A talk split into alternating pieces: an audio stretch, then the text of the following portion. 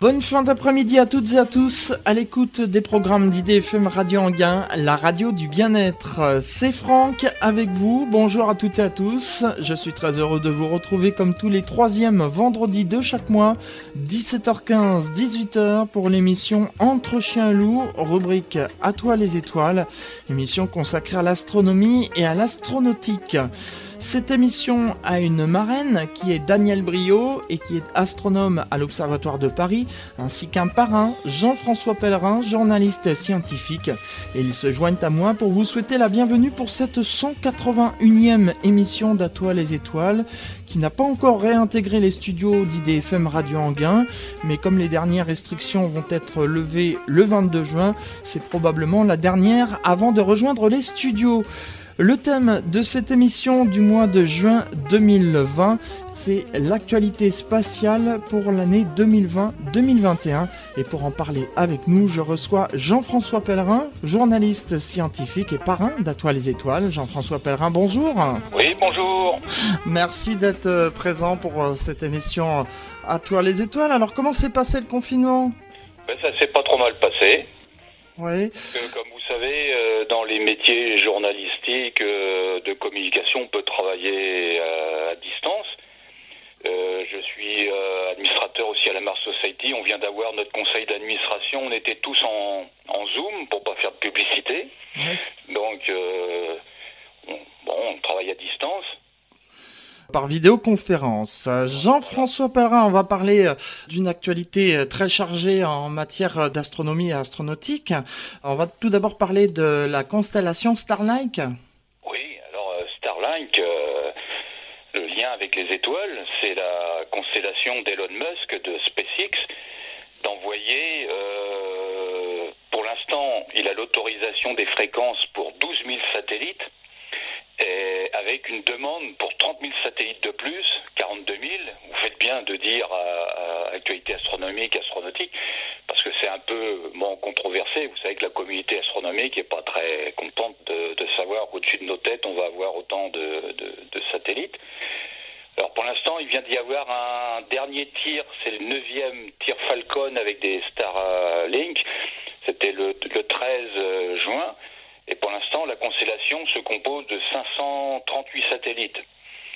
Euh, donc ça n'a rien à voir avec de l'orbite géostationnaire. Vous savez, les télécommunications classiques, c'est très haut en altitude, c'est à 36 000 km sur un plan, euh, dans le plan euh, équatorial. Hein. c'est pour ça que Kourou est très bien placé pour le géostationnaire. Parce que là, c'est de l'orbite basse de façon à avoir un temps de latence le plus court possible pour les connexions Internet. Le but, c'est de constituer une constellation mondiale pour de la connexion dans tous les villages, partout, euh, pour de l'Internet à, haut débit. Alors Starlink, c'est euh, un projet qui a été lancé il y a, il y a quelques années. Donc c'est la première fois qu'on a une grappe de satellites, déjà de plus de 500 satellites autour de la Terre. Alors c'est un peu controversé parce que au niveau euh, tous les satellites dans l'espace, à un moment donné, sont éclairés par le Soleil.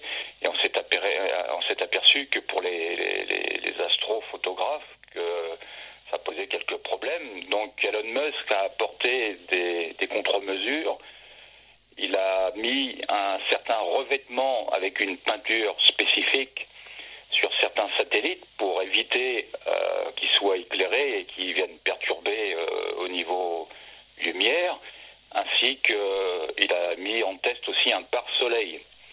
Bon, et euh, quand vous voyez les images des lancements, ça se fait par, par train de satellites avant qu'ils aillent regagner leur, leur position orbitale.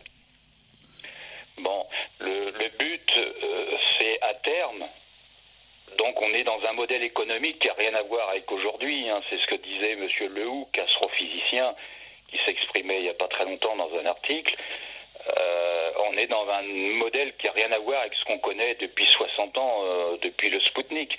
On a lancé 8000 satellites depuis Sputnik, et là, d'un seul coup, on va peut-être se retrouver avec 42 000 satellites autour de la Terre, alors qu'on en a 2200 à peu près actifs actuellement à l'heure où je parle. Est-ce que ce revêtement euh, est vraiment euh, efficace? Parce qu'apparemment, euh, ce qui est dit sur Internet, il n'est pas si efficace que ça. Ben, pour l'instant, j'ai un peu l'impression que souvent, c'est un peu de la communication. Hein. SpaceX, sont très forts pour faire de la communication.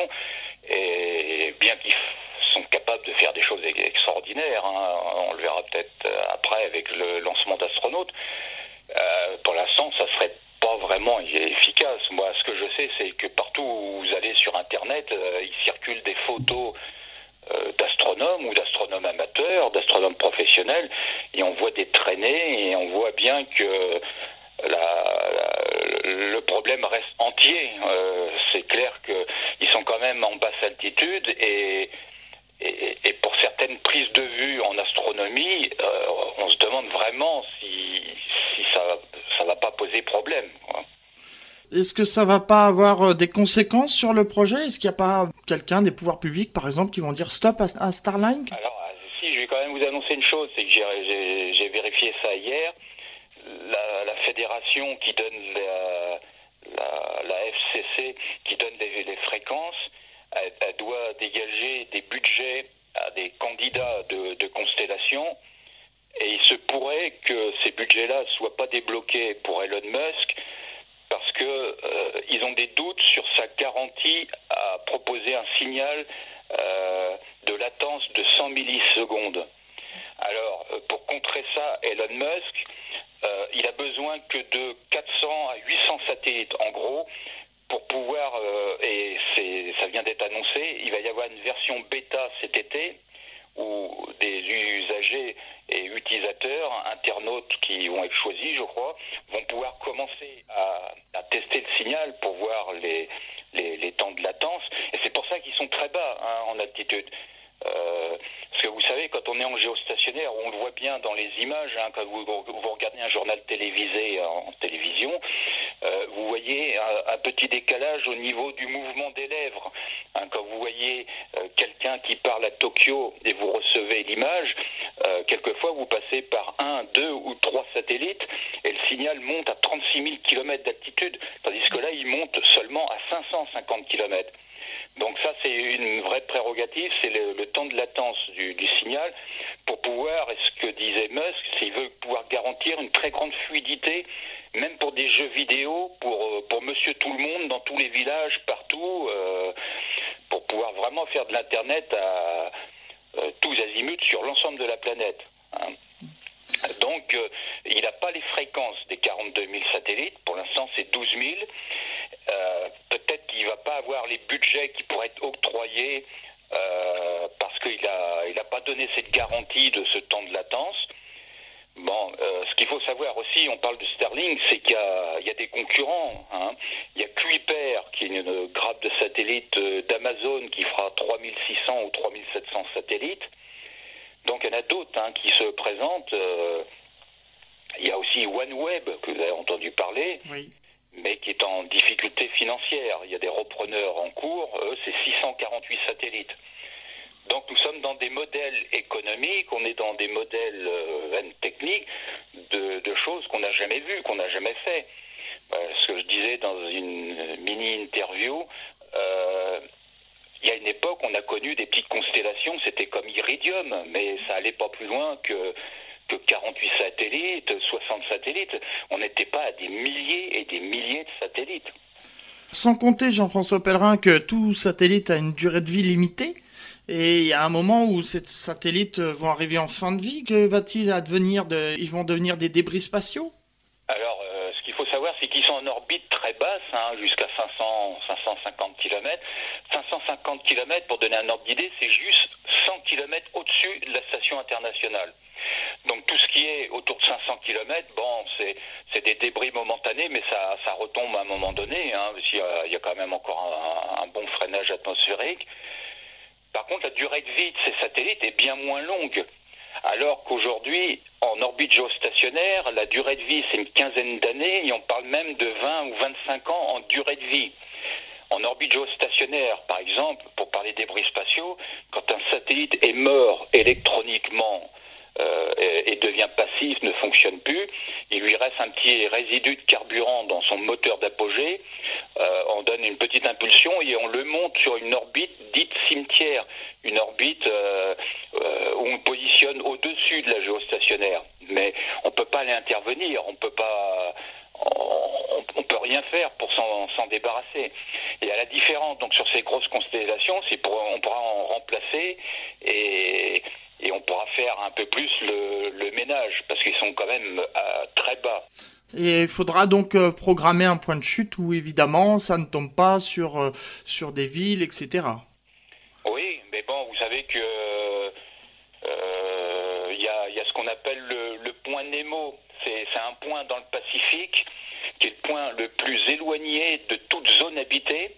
C'est le point de destruction de toutes les grandes masses d'engins ou de véhicules spatiaux. C'est là qu'on a détruit la station Mir, par exemple, euh, qui, est tombée en plein, plein milieu du Pacifique, au point Nemo.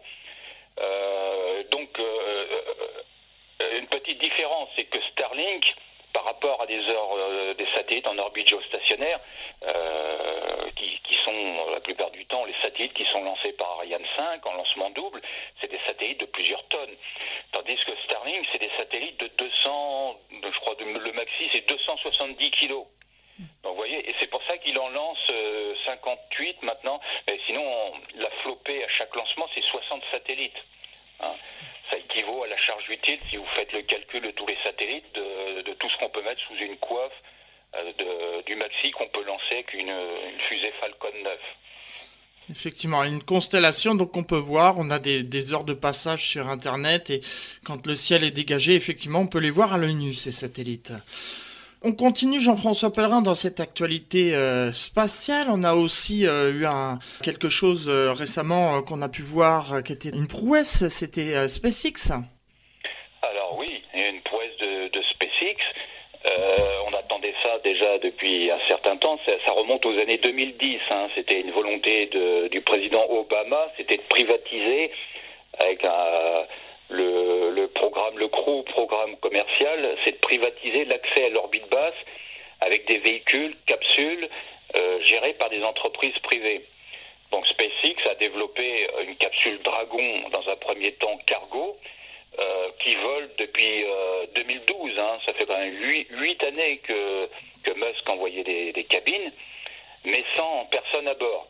Alors il a fait un test en mars 2019, c'est Demo 1 en mettant un mannequin à bord euh, pour préparer le vol habité et il a pu déterminer que tout, fonctionnait correctement avec un transfert vers la station. Donc on a décidé 2020 euh, de faire le vol habité.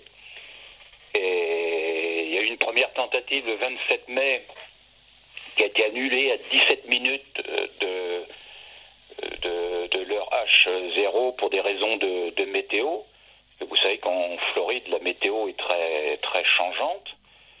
Donc il y avait un, rouge météo, donc il a fallu faire redescendre l'équipage. Et le décollage a eu lieu le 30 mai, en fin de compte. Mais dans une fenêtre euh, très... Euh, les vols habités et pour aller vers la station internationale, à l'inverse d'une fenêtre martienne, par exemple de, timing pour lancer ou pour lancer des satellites, on, a souvent un, temps qui est quand même plus important entre l'ouverture de la fenêtre et la fermeture de la fenêtre, tandis que là, c'est la fenêtre instantanée, il faut que ça décolle comme les Russes euh, avec les Soyouz à, l'heure précise et à la seconde précise pour rejoindre la station. Ils ont rejoint la station. C'était une, première euh, d'envoyer donc euh, des hommes sur la station via SpaceX, et donc tout s'est bien passé. Oui, oui, tout, s'est bien passé. Donc ils ont décollé le, le, 30 mai en soirée, heure de, de, Paris. Donc ils étaient que deux. Il y avait Doug et, et, Bob, Bob Heinken et Doug euh, Orley, qui sont astronautes depuis 2000. Euh, hein, leur sélection, ça fait 20 ans. Ils ont tous les deux volé deux fois sur la navette spatiale. Et particularité et petite anecdote, ils sont tous les deux mariés avec une femme astronaute. Donc euh, jolie fierté pour pour les enfants qui ont assisté au décollage avec les femmes qui ont volé aussi chacune euh, une fois en navette spatiale. Donc ils ont décollé 19 heures plus tard, donc ils arrivaient euh, en approche de la station avec amarrage automatique, alors qu'en fin de compte, quand on regarde l'histoire des vols euh, américains, il y a toujours le pilotage manuel, parce que c'est ce que disait Jean-François euh, il y a toujours la part de l'homme qui, pilote à l'origine. D'ailleurs, les deux sont des anciens pilotes d'essai, euh, Air Force et, Royal Navy. Euh, donc euh, des, des, gens très expérimentés. Et pour la première fois dans un vaisseau, donc qui était un vaisseau privé, on n'avait pas eu un décollage depuis le sol américain avec une fusée américaine et un vaisseau américain depuis 9 ans depuis la navette spatiale STS-135 juillet 2011. Euh, Donc c'était quand même très important pour l'Amérique. C'était une reprise en main euh, du vol habité euh, autonome américain. Donc ils sont arrivés au bout de 19 heures. Et là, il s'écoule de 2 à 3 heures pour vérifier les pressions avant d'ouvrir les sas et ensuite pour retrouver l'équipage de trois astronautes, un, américain, Cassidy, et le commandant, et, deux russes. Jean-François Pellerin, on va s'interrompre quelques instants, le temps d'une pause musicale, et puis on se retrouve euh, ensuite pour la suite de cette émission À toi les étoiles, où nous parlons de l'actualité euh, astronomique et astronautique. À tout de suite. IDFM Radio Anguin, la radio du bien-être. Deuxième partie de cette émission À toi les étoiles, l'émission qui parle d'astronomie et d'astronautique. Euh, Jean-François Pellerin, le parrain d'À les étoiles, est notre invité aujourd'hui. Nous parlons de l'actualité astronomique et astronautique. Justement, avant cette pause musicale, Jean-François Perlin, on parlait euh, de SpaceX et euh, on a parlé du lancement. Alors c'est vrai que malheureusement depuis euh, quelques mois nous sommes en, pandémie. Alors comment ça se passe pour les, mesures de protection, les gestes barrières, qu'on puisse faire un lancement comme ça en pleine pandémie? Alors oui, il faut raconter ça. C'est en même temps un peu l'anecdote du, vol, c'est que, comme vous avez pu voir les images, et quand on voit les préparations, on voit Bridenstine, l'administrateur de la NASA, on voit Elon Musk, ils sont tous masqués. Et quand ils revêtent les scaphandres dans la salle où ils vérifient l'étanchéité des scaphandres, ils sont tous à distance, il y a des distances euh, respectées. une seule chose, les astronautes ne sont pas masqués, mais ils sont testés, testés, testés. Euh, leurs familles sont testées, ils, sont dans une maison en, quarantaine, et tous ceux qui approchent euh, ont été testés pour le Covid-19. Et avant de décoller, ils ont encore un, dernier test. Euh, et, et, tous ceux qui approchent, bon, c'est comme ça. Et côté russe, quelques euh, quelques semaines avant, il y avait eu un décollage. Pareil, ça s'était passé comme ça avec des contraintes sanitaires très strictes. Ce que je vous disais hors antenne, et on a appris une mauvaise nouvelle, c'est que le directeur des vols habités de la firme qui fabrique les Soyuz, Energia, que j'ai visité l'année dernière, est décédé du coronavirus. Et il a approché l'équipage, il a approché les, les officiels, euh, sans protection. Alors vous savez que les cosmonautes, ils ont une vide de protection hein, dans les derniers moments. Euh, on ne peut pas les approcher comme ça, euh, niveau protection sanitaire. Et il a été testé coronavirus et trois semaines après, on a appris son décès. Hein, parce qu'il y a un temps euh, d'incubation de deux, trois semaines hein, au niveau viral. Donc les Russes ont perdu leur directeur des vols habités. Donc, euh, toutes les bases spatiales étaient ouvertes pendant le confinement, sauf la base de Kourou et sauf la base Rocket Lab en, Nouvelle-Zélande. Mais toutes les autres bases, euh, chinoises, japonaises, indiennes, toutes les autres bases spatiales, euh, le Cap Canaveral, bien sûr, étaient ouvertes mais, avec euh, des salariés, beaucoup travaillant en télétravail et beaucoup de personnes en effectif réduit et avec des conditions sanitaires extrêmement strictes. Jean-François Pellerin, euh, au niveau des lancements, est-ce que cette euh, pandémie va aussi provoquer des retards? On pense notamment à Ariane 6 qui doit être lancé cet été. Alors, aux dernières nouvelles, j'ai vérifié, Ariane 6, il, retravaille de nouveau sur le, pas de tir. Et il y a quelques semaines, euh, on a vu les équipages arriver tous masqués, enfin les équipages, euh, les équipes euh, d'ingénieurs, ils sont en train de préparer le, futur lancement qui va avoir lieu dans quelques jours de la petite fusée italienne Vega. Donc on va reprendre les vols. Ariane 6, il travaille depuis peu sur l'ELA 4, c'est le, le, pas de tir Ariane 6. Donc le, travail a repris, mais le CNES, comme l'a indiqué Jean-Yves Le Gall, le président, euh, ils ont été beaucoup en télétravail, ils ont été en effectif réduit, parce que je ne vous cache pas que, par exemple, pour les opérations satellitaires, les opérations qui ont lieu dans l'espace, il faut en permanence quand même des, gens au sol qui, travaillent, qui sont en, en, connexion directe avec tout ce qui se passe dans l'espace. Même pour le rover Curiosity sur Mars, il faut en permanence lui donner à manger au niveau informatique avec des instructions. Donc en effectif réduit, euh, avec des relèves, on a assuré cette continuité. Mais vous avez raison de parler de retard. Regardez, on a trois engins qui partent vers Mars au mois de juillet-août, là. Il y en avait un quatrième qui devait partir. Et manque de chance, il a pris du retard à la fois pour des petits problèmes techniques de parachute, c'est ExoMars, qui était le fameux rover qui devait être le fameux rover européen qui pour la première fois allait se poser sur Mars. Et comme les derniers travaux de préparation avaient lieu en Italie du Nord, là où il y a eu un foyer euh, coronavirus euh, gigantesque. Euh, L'Italie du Nord a été très touchée par le coronavirus. Donc on a pris la décision au niveau de l'ESA au niveau européen et de ses sous-traitants de stopper ExoMars et de le reporter. Euh, donc ExoMars 2020 s'appelle maintenant ExoMars 2022. Repoussé donc de deux ans. Et en ce qui concerne Ariane 6, on n'a pas de date? Il y en a qui parlent du deuxième semestre 2021. Il y a des ah optimistes qui parlent du premier semestre, mais on, va avoir une date euh, plus précise qui va être donnée prochainement. Jean-François Pellerin, toujours dans cette euh, actualité spatiale, euh, on a aussi euh, Boeing. Alors Boeing, oui, alors Boeing, bon, vous savez qu'en aéronautique, ils ont les problèmes avec leur 737. Mhm.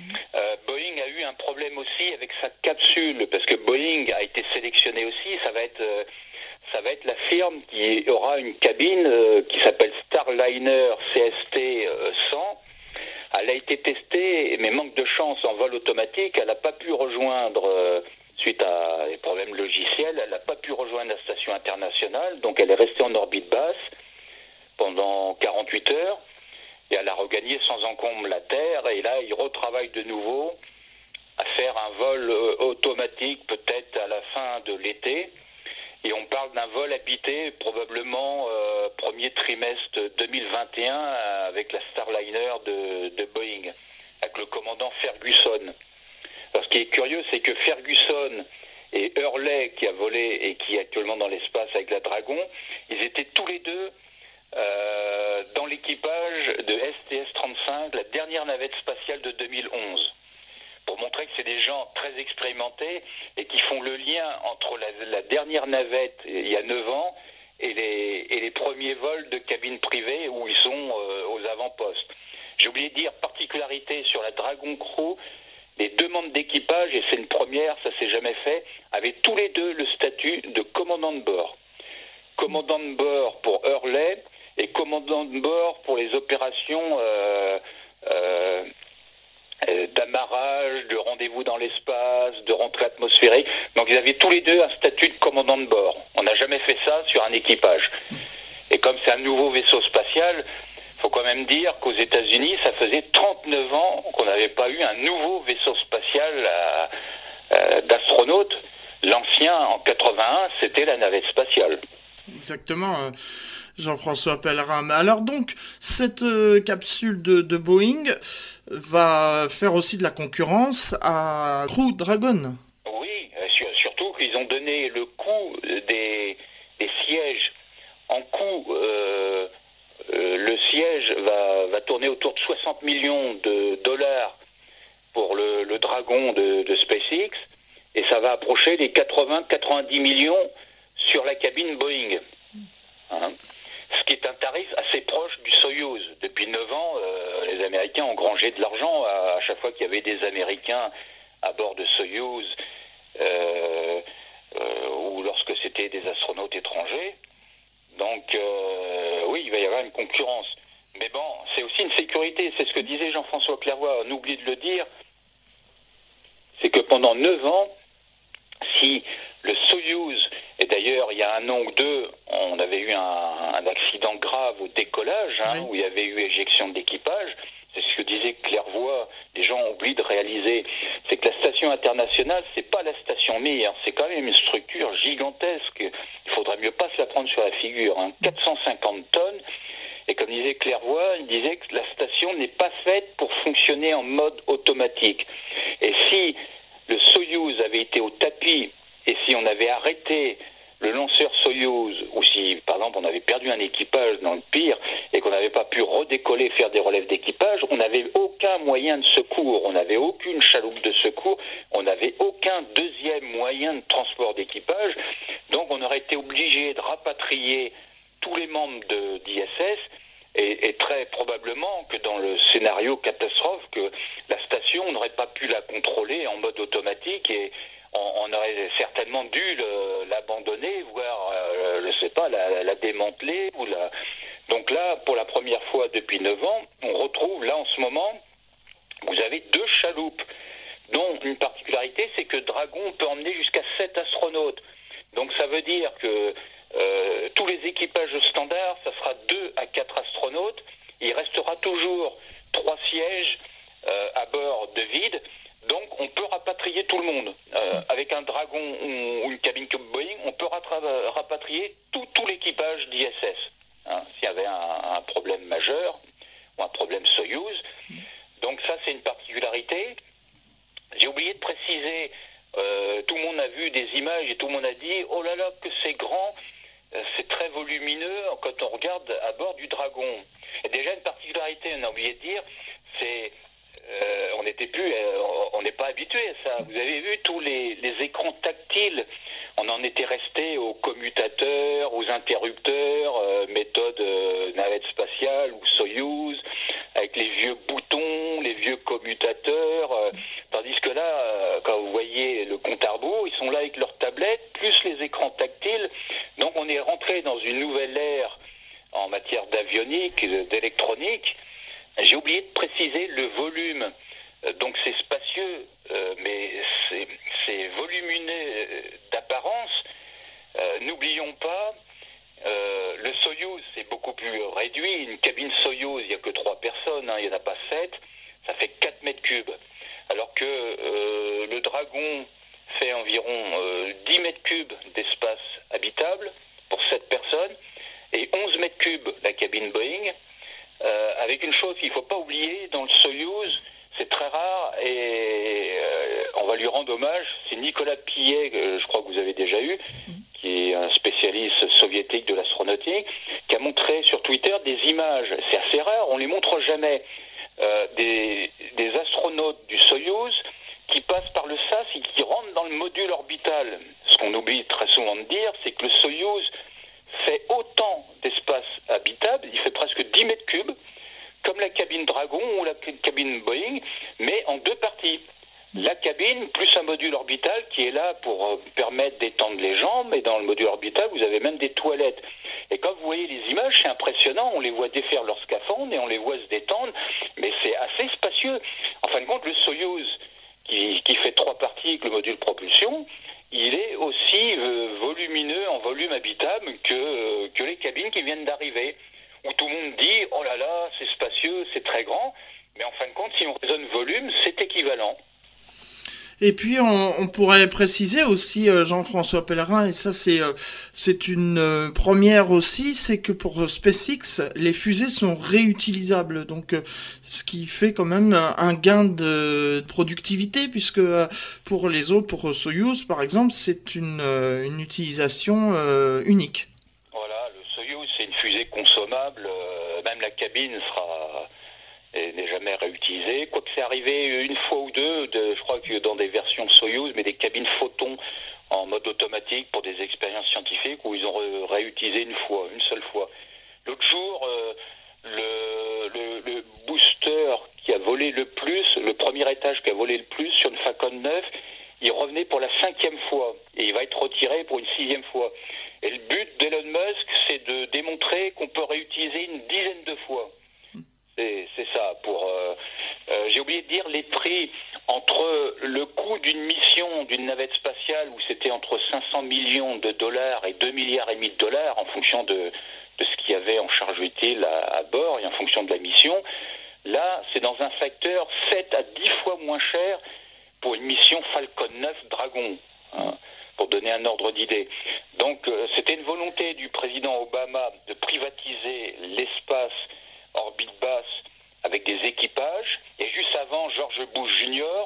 a, a fait le, le, traité justement pour privatiser l'orbite basse pour les cabines cargo. Hmm.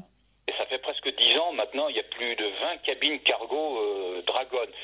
C'est pour ça un peu que Dragon euh, et Musk est en avance avec ses astronautes par rapport à Boeing, c'est que Boeing n'a pas eu de cabine inhabitée. Donc pour eux, c'est le grand saut. Ils passent directement en cabine habitée. Jean-François Pellerin, on va s'interrompre une seconde fois pour une nouvelle pause musicale et on se retrouve dans un instant pour la dernière partie de cette émission À toi les étoiles. À tout de suite.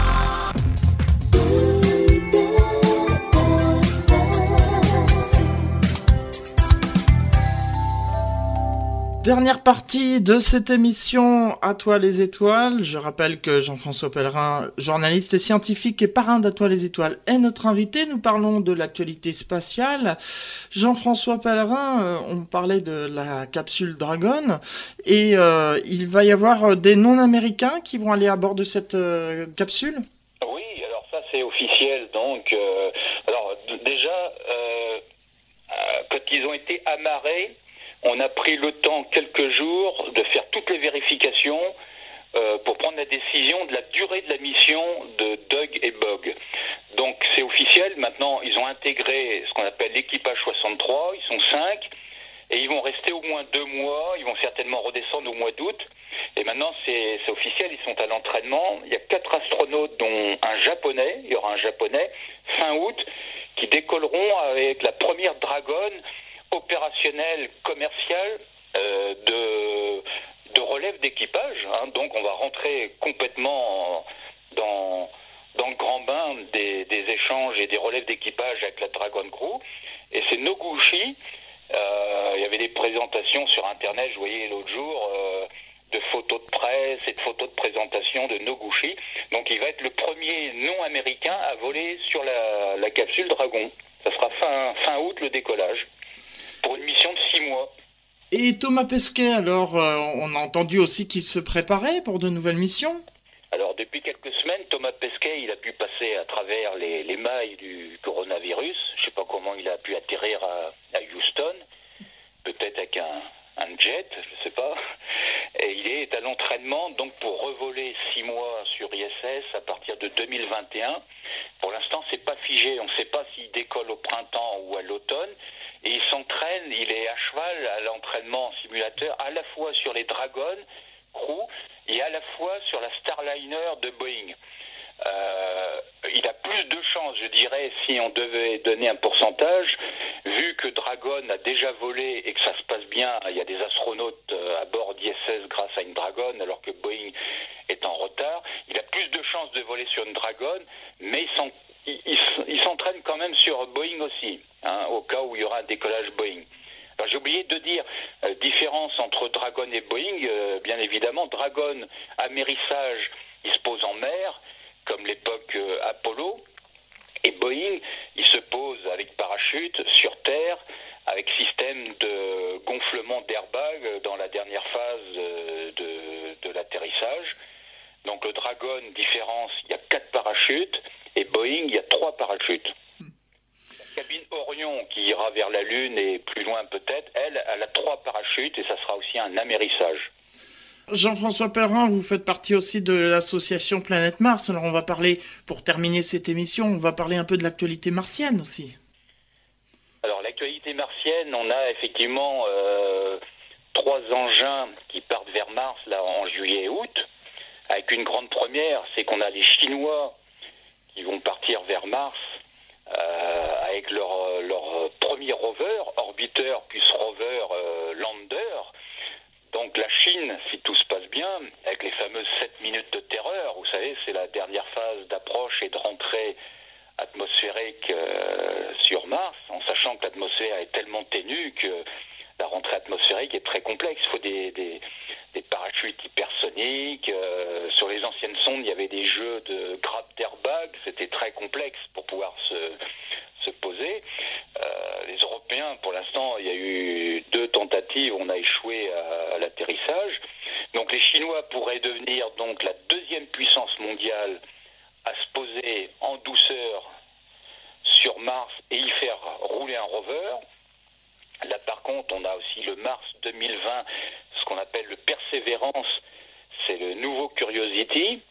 Donc, neuf ans après Curiosity, on va avoir le, nouveau Curiosity qui s'appelle Perseverance, avec Ingenuity, qui est un petit hélicoptère qui, pour la première fois, va voler dans l'atmosphère de Mars.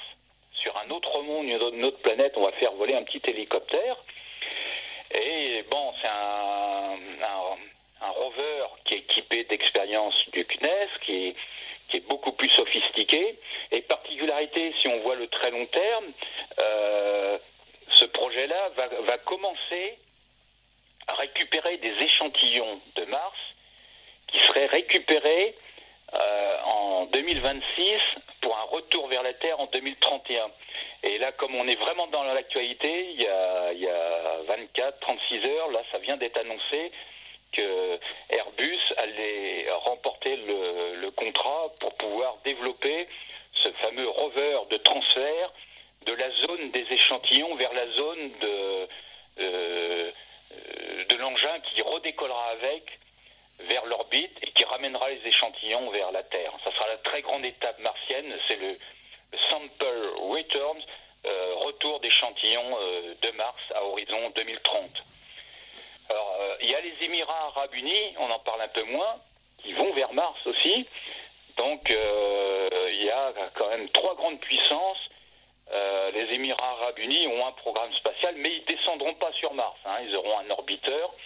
Donc, c'est la grande actualité de, de cet été, avec une fenêtre martienne qui a lieu tous les les 26 mois. Et je vous ai dit tout à l'heure, euh, malheureusement, notre ExoMars 2020, on a été obligé de le reporter. Hein. donc il, sera au décollage en, 2022. par contre, bon, Mars, euh, c'est aussi les projets d'Elon Musk et de, SpaceX. Hein. Je ne vous cache pas que le, le grand projet de, Musk, euh, c'est à terme, en 2060, c'est d'amener une colonie d'un million de personnes sur Mars. Hein. Pour fêter les 100 ans du vol de Gagarine, en 2060, une colonie d'un million de personnes, où il faudra plus de 1000, euh, vaisseaux Starship. Vous savez, c'est l'énorme engin qu'il est en train de préparer, où il teste euh, des prototypes au Texas. Un engin de 118 mètres de haut, Super Heavy Starship, avec euh, près de 10 mètres de diamètre comme la Saturne V, plus de 4000 tonnes de, masse. Et le but, c'est d'emmener à chaque fois une centaine de, personnes. Donc il annonce des dates, mais vous savez, euh, quand, Elon Musk s'exprime avec les dates, il faut toujours être très prudent. Hein. C'est ce que disait une personne euh, sur Internet, ce qu'on appelle l'Elon Time. C'est pas le GMT, l'Elon Time c'est le temps selon Elon. Quand il annonce une date, euh, moi j'ai fait un calcul par expérience depuis 10 ans quand j'analyse SpaceX. En général, il faut rajouter 2 deux, euh, à 3 ans par rapport à ce qu'il annonce, et quelquefois même 5 ans. Regardez, le Dragon Crew, il était prévu en 2016-2017. Et en fin de compte, il décolle avec des astronautes en 2020. Donc il y a un décalage de 3 ans. Donc le Starship, ça ressemble un peu aux fusées de l'époque. Euh, moi qui suis, allé, qui suis allé à Kaluga, euh, le musée de Tsiolkovsky, ça ressemble un peu à la fusée à plusieurs niveaux qu'avait imaginé il y a, il y a quasiment un, siècle le, précurseur de l'astronautique, Constantin Tsiolkovsky. Jean-François Pellerin, on arrive au terme de cette émission euh, À toi les étoiles. Alors, si les auditeurs veulent en savoir plus, vous avez un compte Twitter. Oui, oui, j'ai un compte Twitter. D'ailleurs, peuvent aller sur votre site. Là, euh, c'est, votre site, c'est, Grenier Sonore, c'est ça? Voilà, le Grenier Sonore, oui, tout à fait. Et à la fin de ma biographie, il y a l'adresse du, compte Twitter. Exactement, où vous serez tenu informé de toutes ces informations. Merci beaucoup, euh, Jean-François Perrin, d'avoir participé à cette émission À toi les étoiles. Merci à vous. Et puis, euh, un dernier mot pour conclure? Ben, Le dernier mot, euh, on sort du coronavirus, mais on s'est aperçu que les, les, Chinois sont en train peut-être d'avoir une deuxième vague. J'espère qu'on n'en aura pas en France. Oui. Et j'espère qu'on va pouvoir faire décoller les trois engins vers Mars dans un mois, euh, parce qu'on a eu le problème d'ExoMars. Donc euh, j'espère que là on a réouvert Kourou. Euh, il faut que l'espace, et puis l'espace, vous avez vu, il y a des problèmes dans l'aéronautique. L'Airbus A380 est arrêté. Les, les 9 A380 d'Air France sont définitivement arrêtés. Euh, il y a un plan de relance de 15 milliards euh, d'euros pour l'aéronautique. J'espère qu'il va y avoir un soutien aussi pour la communauté spatiale qui serait moins touchée que l'aéronautique. Mais beaucoup ont, travaillé en télétravail, en effectif réduit, mais l'espace euh, continue, hein, euh, tout continue autour de la Terre. C'était donc le mot de la fin. Merci Jean-François Pellerin d'avoir participé à cette émission. Dans un instant, vous allez pouvoir retrouver la suite des programmes d'IDFM Radio Anguin. Quant à nous, on se donne rendez-vous le 17 juillet pour la prochaine émission d'Atoile les Étoiles. Vous savez que chaque été, l'émission se délocalise avec la formule de l'été. Les conditions actuelles sont un peu difficiles, donc je ne sais pas si je vais pouvoir vous faire visiter des structures à l'extérieur, mais dans tous les cas, il y aura une émission le 17 juillet. Alors soyez au rendez-vous. D'ici là, portez-vous bien, prenez soin de vous et rendez-vous le 17 juillet. Au revoir à tous. IDFM Radio Anguin, la radio du bien-être.